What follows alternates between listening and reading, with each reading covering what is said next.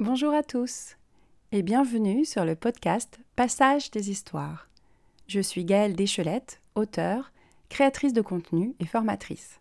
Et dans ce podcast, je vous livre des méthodes, des réflexions, des textes personnels et des interviews avec des auteurs francophones. Tout cela dans le but de parler de l'écriture et des différentes façons d'envisager cet artisanat des mots.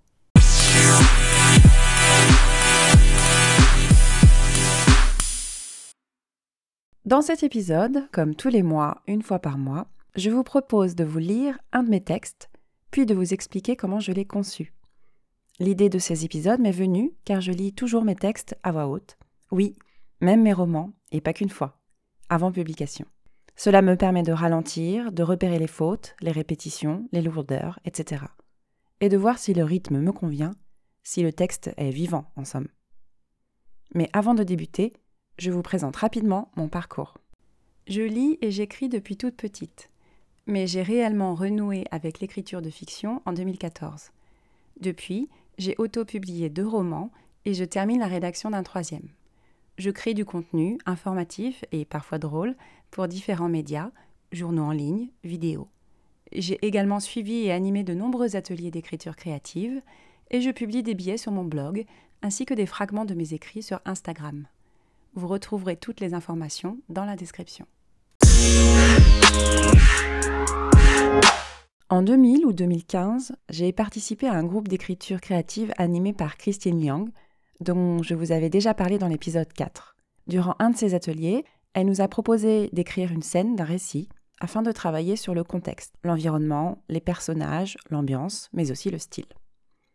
De cet exercice est née une nouvelle, que j'ai retravaillée par la suite, et qui figure sur mon compte Instagram et sur mon site. Je vous propose de vous en lire une partie avant de vous expliquer comment j'ai agencé les différents éléments pour créer cette histoire. C'est parti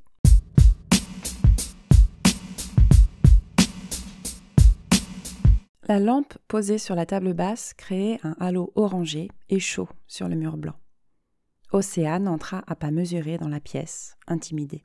La psychologue, tenant la porte ouverte d'une main, lui indiqua de l'autre la direction à prendre. À gauche, un fauteuil et une méridienne en cuir s'offraient à elle. Le chauffage était poussé à fond et tout de suite, Océane eut très chaud. Sans un mot, la jeune femme entreprit d'ôter les différentes couches de vêtements qui l'enveloppaient. D'abord les gants, puis la cagoule, et enfin l'écharpe qu'elle fourra dans son casque de scooter. Ensuite, elle défit son manteau, puis la doudoune fine qu'elle avait achetée pour parer au froid rude de l'hiver shanghaïen. Vous pouvez choisir le divan ou le fauteuil, fit Madame Rousse les Blancs d'une voix plate. Tout en posant son fratras sur le divan, la jeune femme se fit la réflexion qu'une psychologue aurait peut-être dû avoir une voix un peu plus cordiale. Enfin, je ne suis pas une spécialiste, admit-elle in petto. Océane se retourna et s'assit sur le fauteuil face à la psychologue. Pas des plus chaleureux, songea Océane, frissonnant au contact de la matière froide. Décidément, je ne peux pas m'empêcher de commenter dans ma tête. Je fais bien d'aller voir un psy, se dit-elle avec ironie. Elle nota que le dialogue intérieur continuait. Prenant une inspiration profonde, elle croisa les jambes, posa ses mains jointes sur son genou gauche et prit le temps de détailler la pièce. Les deux fauteuils qui se faisaient face étaient séparés par une large table basse de bois brut, laissant peu de place pour les jambes. Le silence reposait comme une chape de plomb.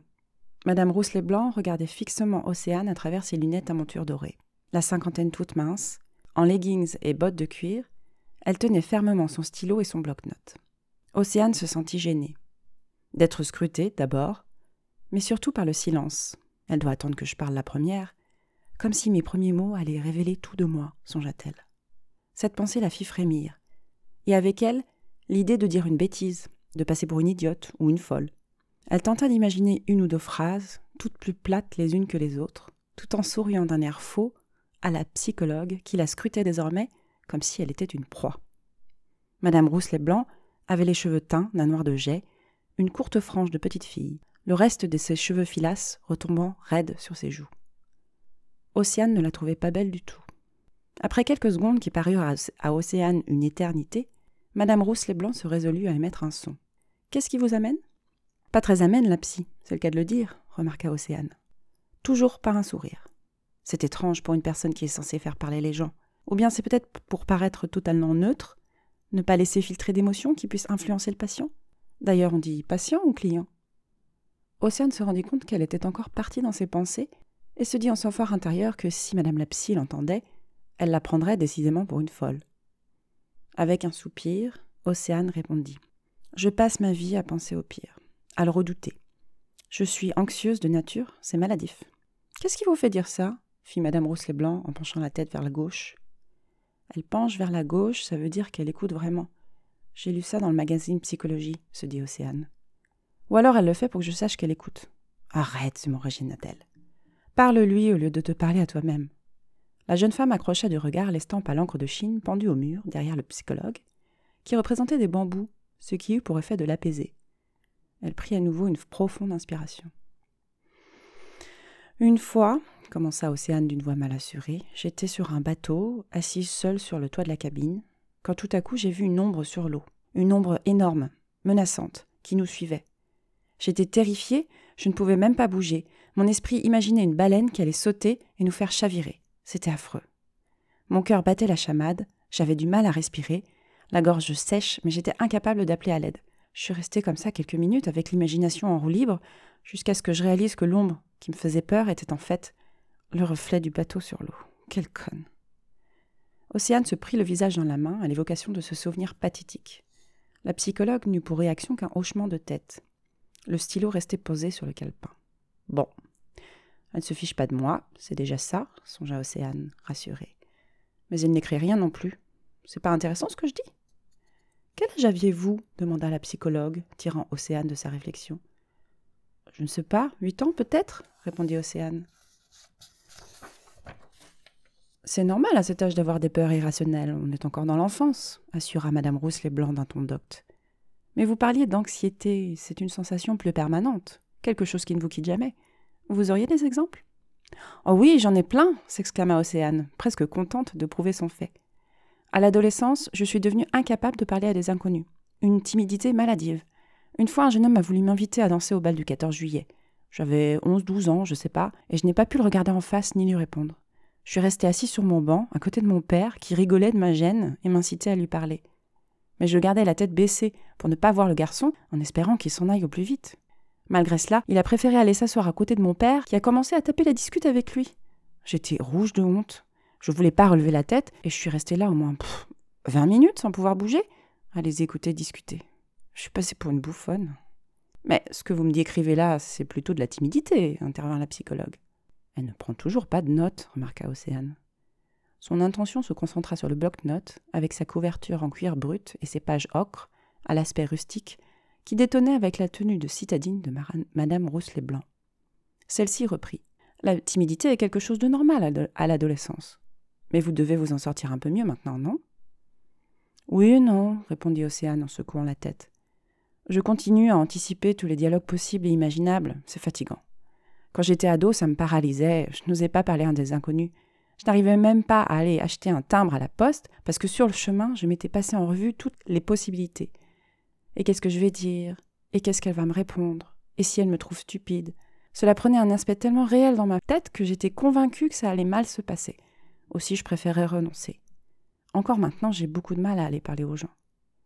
Océane se tut, regardant la psychologue, qui baissait la tête pour noter quelque chose. Ah, se dit Océane, elle va me diagnostiquer maintenant. Le stylo noir et brillant courut sur le papier, et Océane poussa un soupir de soulagement. Au même instant, Madame Rousselet Blanc releva la tête et d'un regard perçant fixa à nouveau Océane sans mot dire. Décontenancée, Océane reprit. Bon, et puis euh, l'anxiété, c'est tous les jours. Je sais pas pourquoi, j'imagine toujours le pire. Quand mon petit ami tarde à me rappeler, c'est qu'il veut me quitter. Quand ma copine a cinq minutes de retard à un rendez-vous, c'est qu'elle a eu un accident. Quand j'ai du retard dans mes règles, c'est que je suis enceinte. Parfois, même juste un doute, et ça part au quart de tour. Est-ce que j'ai bien éteint le gaz? Fermé la porte à clé Et de là, j'envisage l'explosion, le cambriolage. Et le pire, c'est que ces, ces pensées-là deviennent pour moi la seule explication possible. Je n'arrive pas à me calmer, ni à me dire que ce n'est que mon imagination. Vous pouvez me décrire un épisode? demanda la psychologue. Une fois, j'ai mis un fumigène anti-cafard dans l'appartement avant de partir en week-end. Je ne sais pas pourquoi, sur le chemin de l'aéroport, je me suis dit que le fumigène allait créer une intercelle qui, en tombant sur le parquet, allait provoquer un feu qui allait détruire l'appartement. Comme je ne pouvais pas rentrer chez moi pour vérifier, j'ai appelé la ligne fixe de l'appartement toutes les demi-heures jusqu'au décollage de l'avion, car je me disais que tant que la ligne n'était pas coupée, ça voulait dire que le feu n'avait pas entièrement détruit mon appartement. Vous devez penser que je suis folle. Océane jeta un regard anxieux à la psychologue en se rangeant les ongles. Tant pis pour la manicure. Je vois, fit simplement Madame Rousset-Blanc en opinant du chef. Son crayon courut un instant sur le papier.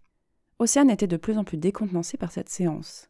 Elle qui s'attendait à être guidée vers la lumière. Genre, comme Freud, songea-t-elle. Je lui raconte ma vie et elle me dit ce que ça veut dire. Pourquoi je suis comme ça?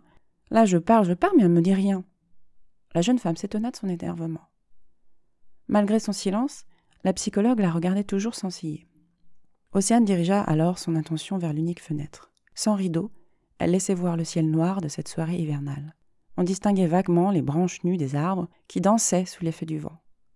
Le contraste entre le vent froid qu'on devinait et la chaleur de la pièce rendit l'atmosphère un peu plus chaleureuse qu'Océane ne l'avait ressentie au début.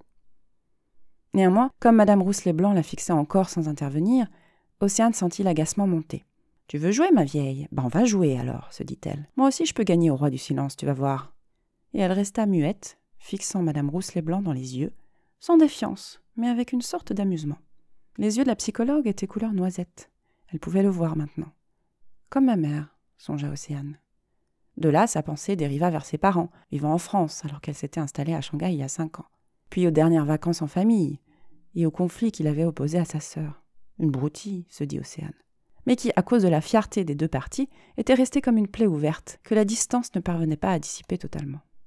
Soudain, Océane se rappela que les 45 minutes de séance lui seraient facturées 500 kouailles, et elle n'était pas encore sûre de pouvoir se faire rembourser par sa mutuelle. Merde, il faut que je parle, se dit-elle. La psychologue avait gagné. Ça fait des années que ça dure, dit Océane. Et j'en ai fait des crises d'anxiété. Parfois sans aucune raison. Dans le désordre, euh, j'ai le sida, même si je me protège. Puis je me dis que je suis stérile, je sais pas pourquoi, même si j'ai mes règles. Ensuite, je me dis que j'avais un cancer du sein. J'angoisse toute seule, comme une conne pour des bêtises, et ça me pourrit la vie. Je sais pas quoi faire. Vous devez me trouver ridicule acheva Océane d'un air abattu. La psychologue ne répondit pas à cette dernière affirmation. Océane fixa un instant le halo de lumière projeté par la lampe sur le mur, et sa vision se troubla, comme si elle fixait un point bien plus loin. Perdue dans ses pensées, elle entendait Madame Rousselet-Blanc griffonner quelque chose sur son calepin.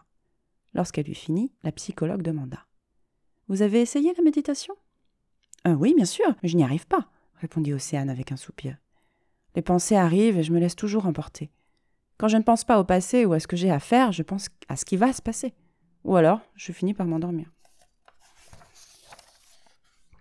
Et à votre avis, vos angoisses, elles vous servent à quoi? Océane eut un mouvement de recul et fronça les sourcils. À quoi ça sert des angoisses? Rien. À flipper, se dit-elle. C'est complètement con comme question.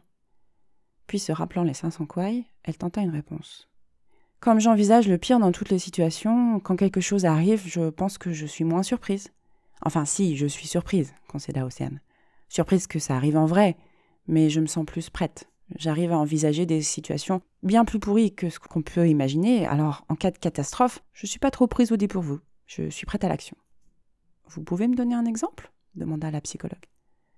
Quand mon ex m'a quitté après m'avoir trompé, ça je dois dire, je n'avais pas vu venir. Il faut dire que j'étais bien trop occupée à aménager l'appartement qu'on venait d'acheter ensemble. On a beau avoir décidé de ce projet tous les deux, c'est moi qui ai tout fait, et lui, il a eu le temps d'aller voir ailleurs, fit la jeune femme d'un ton amer. Océane ferma les yeux et secoua la tête lentement comme pour dissiper une image désagréable. Elle passa ses doigts dans le col de son pull, tant la chaleur devenait insupportable. Devant le silence de la psy, elle reprit. Bref, grâce à mon habitude de voir le pire avant qu'il n'arrive, j'ai tout de suite réagi de manière pragmatique. Je l'ai mis dehors, j'ai été très claire sur les termes de, la séparation. Mon ex se sentait tellement mal de m'avoir fait souffrir qu'il ne m'a pas bronché j'ai racheté ma part de l'appart et récupéré le logement. Après la séparation, les drames, les, larmes, la vie a repris son cours, et avec elle les angoisses. Un coup, j'ai flippé de me trouver enfermée à l'intérieur de mon propre appart sans pouvoir en sortir. Après, j'ai eu peur de perdre mon boulot.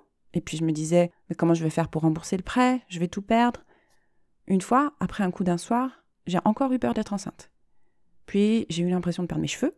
J'ai eu peur de devenir complètement chauve. Du coup, je me suis dit à nouveau que j'avais un cancer. Océane s'arrêta là, car cette énumération lui renvoyait le ridicule de sa situation. Troublée, elle regardait à présent ses mains, triturant nerveusement ses doigts. Les cuticules sèches la démangeaient, et le vernis commençait à s'étioler. Ça ne doit pas être facile, lança Madame Rousselet-Blanc. le stylo posé sur les lèvres. Une rupture, surtout lorsqu'il y a de tels enjeux, et encore plus lorsqu'il y a une trahison. Pouvez-vous m'en dire plus C'est du passé, je m'en suis remise, répondit Océane en balayant la proposition d'un geste de la main. Je sais maintenant qu'on n'était pas fait l'un pour l'autre, voilà tout. Moi, je suis là pour mes angoisses, surtout la dernière en date. C'est-à-dire demanda la psychologue en relevant un sourcil. Sur les conseils d'une amie, euh, j'ai essayé l'acupuncture. Elle m'en avait dit du bien, et puis, euh, comme je vis en Chine, je me suis dit pourquoi pas. Je suis plutôt médecine douce en général. Bref, me voilà chez l'acupunctrice. J'ai fait une ou deux séances. Ça ne me faisait pas de bien, mais pas de mal non plus. Alors j'ai continué encore un peu. Et il y a trois semaines de ça, pendant une, une séance d'acupuncture, j'ai eu une révélation.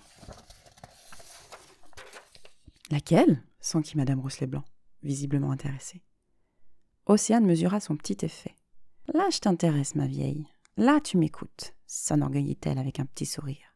Eh bien, commença Océane, j'ai réalisé qu'on allait tous mourir.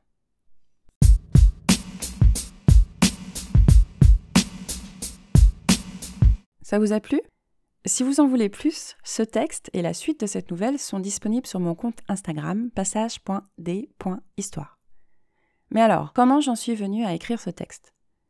C'était la première fois que je travaillais sur une histoire courte depuis longtemps. J'avais déjà travaillé euh, sur mon premier roman et avant cela des débuts d'histoires longues ou des récits plus autobiographiques. Alors pour commencer, comme souvent lorsque j'ai un travail d'écriture euh, créative, euh, libre à produire, je me suis basée sur un élément du réel.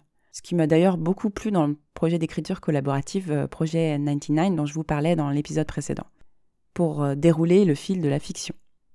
C'est une facilité peut-être, en tout cas ça me permet de choisir rapidement un sujet, quitte à, changer s'il ne m'inspire euh, finalement pas. Alors oui, s'il faut être tout à fait honnête avec vous, voilà, je vais vous le dire, je suis allée voir un psy. Une psy. Bien sûr, j'ai volontairement changé les détails et je vous laisse deviner laquelle de ces phobies est la mienne et lesquelles sont totalement inventées. Là n'est pas le souci. Mais en commençant sur quelque chose que j'avais vécu, j'avais une base riche, un environnement clair en tête, une expérience à raconter ça me semblait facile, du tout cuit. Mais c'était pas si facile que ça. D'abord, comme souvent, j'ai commencé par faire un script de mon histoire, que j'appelle un premier jet, euh, où je déroule les idées d'action, de dialogue, d'éléments de décor, dans l'ordre selon lequel ça me vient, sans juger. Si vous me suivez depuis quelque temps, vous savez déjà que je ne suis pas une auteure qui construit beaucoup en amont. Je pars souvent d'un détail pour ensuite sortir une masse informe, parfois indigeste, avant d'en faire un travail de réorganisation. Un peu comme si je vomissais mes idées sur le papier. Désolée hein, pour l'image pas très ragotantes. Donc je l'ai relu, et puis je me suis rendu compte que toutes ces anecdotes de phobie pouvaient être agencées de manière graduelle, de la plus anodine à la plus surprenante. J'ai donc retravaillé le texte en ce sens. Naturellement, j'ai opté pour le point de vue d'Océane, et j'ai décidé de ne conserver qu'un seul point de vue tout au long même si ça aurait été intéressant d'écrire le pendant de cette première séance du point de vue de la psy. Bon, surtout que j'avais que deux personnages, donc c'était un peu plus facile. Pour donner des indications sur l'autre personnage, j'ai donc choisi de manière informelle de ne la montrer que sous le regard d'Océane. C'est en fait le principe du deep point of view dans lequel on ne donne que des éléments auxquels le personnage a accès. Et aux sensations ressenties par Océane, j'ai ajouté des réflexions, parce que c'est un personnage qui somatise beaucoup, toute ressemblance avec moi est absolument fortuite, bien évidemment. Et ainsi, j'ai pu donner accès à son monde intérieur. D'ailleurs, je trouvais intéressant aussi de montrer la différence entre ce qu'on montre aux autres, ici par le biais de ce qu'elle raconte à la psy, et de ce qu'on est intrinsèquement, ce qu'elle pense et qu'elle ne partage pas forcément. Bref, je me suis amusée à créer un portrait en creux d'Océane, en la faisant raconter sa vie, et en donnant des détails sur elle-même au fur et à mesure de ses confessions, plutôt que de la présenter en tant que narrateur omniscient. Et le fait de travailler ce texte en atelier d'écriture m'a permis de le tester auprès des participants et aussi d'avoir le retour de Christine Liang sur la structure notamment. En général, hein, faire lire votre texte aux autres, ça vous permet de vérifier qu'il est clair, que tout est compris et que rien n'est superflu. Je me rendis compte qu'entre la base de réel que j'avais utilisée et la fiction que j'avais créée, il y avait quelques incohérences. Et oui, si vous changez des détails à des situations vécues, il faut que ces détails rentrent dans le cadre. Euh, par exemple, si Océane était plus jeune que moi à l'époque où j'avais écrit le texte, ça devait se sentir dans la façon dont elle parle, comment elle vit, etc. C'est d'ailleurs un problème auquel j'ai été confrontée pour mon troisième roman, qui, s'il n'est pas inspiré de ma vie, raconte en tout cas le parcours d'une jeune femme qui s'installe, touche à des sujets qui me sont familiers. Et en tant qu'auteur, il faut savoir se détacher euh, de sa vision des choses pour laisser les personnages s'exprimer. Bref, j'ai décidé de laisser Océane vivre sa vie et d'enlever les détails qui clochaient et rendaient le texte un peu obscur. En suivant les conseils de Christine, j'ai également choisi de distiller des détails sur les éléments du décor pendant des moments de pause en effectuant une gradation. Par exemple, ce que Océane voit en premier en arrivant dans la pièce, ce qu'elle remarque plus tard dans le fond de la pièce, etc. Tout en choisissant de garder le personnage de la psy plutôt énigmatique pour faire un contraste avec l'héroïne qui livre tout d'elle-même. Enfin, j'ai organisé la discussion pour éviter d'avoir une longue série d'anecdotes sur les peurs de cette jeune femme. Euh, j'ai commencé d'abord par quelque chose qui paraît anodin, pour ensuite dérouler le fil de sa vie et revenir par la suite sur des éléments marquants qu'elle-même veut passer sous silence afin de savoir enfin pourquoi elle a décidé de faire cette première séance. Enfin, si le texte est un peu long, et la lecture que je vous en avais faite euh, ne contient que la première partie, j'en suis à moins très satisfaite parce que c'était une première et que j'ai mis tout ce que j'avais à mettre, euh, tout en réussissant à trouver un agencement qui soit satisfaisant. Et vous, vous décririez comment la première séance chez un psy?